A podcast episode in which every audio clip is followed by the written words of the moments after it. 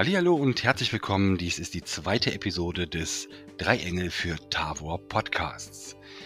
Ja, heute geht es darum, um die Problematik von Caro. Die nehmen wir heute ähm, ins Visier. Da geht es um die Geschichte, soll man jetzt ein Kind einfach eine ADS-Diagnose geben lassen wegen so einem Integrationshelfer oder nicht? Dann sprechen wir nochmal über Annis Schwester und wir fragen uns, was mit Sebastian, also mir, eigentlich schiefgelaufen ist. Wie kann der gestern den kompletten Weltschmerz auf sich vereint haben und heute schon wieder völlig fröhlich aufwachen? Fröhlich, so wie Caroline Fröhlich. mein Gott, bin ich heute wieder lustig. Außerdem haben wir ein Experteninterview mit Dagmar Engelke Frech. Das ist die Haus- und Hoftherapeutin unserer drei Engel. Viel Spaß!